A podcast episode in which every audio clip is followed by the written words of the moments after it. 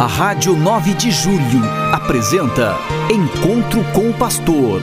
Na palavra do Arcebispo Metropolitano de São Paulo, Cardeal Odilo Pedro Scherer. Vós sois meu pastor, ó Senhor, nada me faltará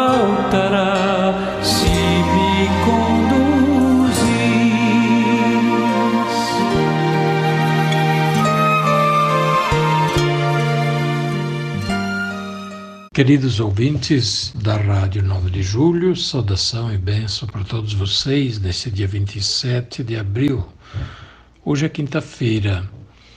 Eu estou ainda em Aparecida participando da Assembleia Geral da CNBB, que termina amanhã. Ainda temos bastante trabalho neste dia, nesta quinta-feira e até amanhã, meio-dia praticamente, porque a agenda foi bastante cheia em vista também das eleições na CNBB, não apenas para a presidência, mas também para os presidentes das comissões episcopais pastorais que vão que com a presidência vão formar o conselho pastoral o CONCEP, Conselho Episcopal Pastoral. Além disso, tivemos eh, que escolher também os representantes que da CNBB participarão da próxima Assembleia do Sínodo e foram cinco titulares e três suplentes. Também o representante da CNBB no CELAM. Então tivemos bastante turnos de votação e ainda hoje bastante votações. Esperamos que dê para concluir até amanhã, meio-dia.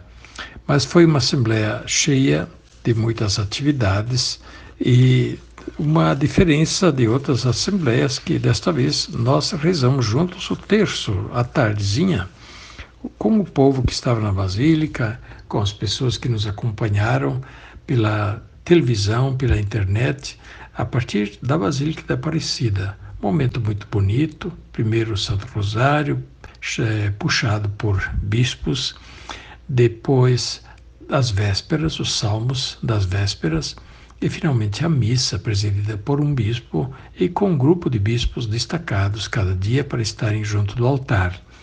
Momentos, portanto, muito ricos em que os bispos de todo o Brasil, em torno do altar da Basílica da Aparecida, se dirigiam a Deus e louvavam também Nossa Senhora, agradecendo tanta coisa recebida ao longo do ano nas suas dioceses. E eu, em particular, recebi tantas graças. Eu agradeci pelo sínodo que nós pudemos realizar, agradeci pela saúde que nós pudemos salvar com a pandemia, fez tanto estrago e nós estamos vivos. Temos que agradecer muito a Deus. Agradeci pelo ano vocacional, em que nós já tivemos várias ordenações de padre, agora vamos ter mais duas ordenações no próximo sábado, dia 29 de abril, depois de amanhã. Para essa ordenação, eu quero convidar a todos os que puderem participar lá na, na paróquia São Patrício, no bairro do Rio Pequeno, sobretudo o povo da região Lapa, das proximidades aí do Rio Pequeno. Vamos lá participar da celebração, vai ser muito bonita. Dois novos sacerdotes para nossa arquidiocese. E no próximo domingo é o Dia Mundial de Oração pelas Vocações conhecido também como Jornada Mundial de Oração pelas Vocações. O Papa gosta de falar em jornada, para dizer que não é apenas um instante, é o dia todo, com vários tipos de ações para também criar a motivação vocacional, lembrar o povo da questão vocacional, porque deve todo o povo de Deus se interessar pela questão das vocações na igreja, vocações sacerdotais, religiosas missionárias, mas os pais também pensem na vocação dos seus filhos. Seus filhos vão fazer o que na vida? Estão se preparando para o quê? Que eles possam ter um bom trabalho, possam constituir família, possam viver bem a sua parte na vida social, contribuindo para o bem do povo brasileiro. E, naturalmente, todos somos chamados a desempenhar a solidariedade com as pessoas menos favorecidas e, portanto, tomar conta do irmão é, tomar conta do irmão é parte do Evangelho. Viver bem o Evangelho não é abandonar o irmão, nem ser dividido contra ele, nem desprezá-lo. É a gente ver no próximo um irmão, porque de fato somos todos irmãos, por um motivo muito importante, que é maior do que o motivo da carne. É, nós um dia vamos morrer, isso é a coisa mais evidente que tem. Porém, a gente nem sempre leva isso muito a sério. E, no entanto, precisamos nos preparar dia após dia para este momento, para este grande momento do encontro com Deus.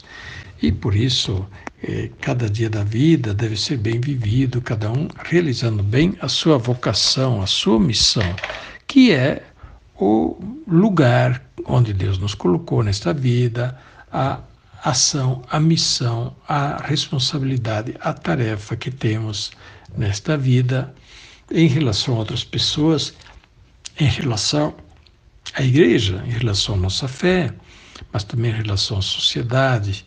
Por isso, neste dia hum, mundial de oração pelas vocações, nós rezamos sim por todas essas vocações que são importantes para a igreja e para a convivência social.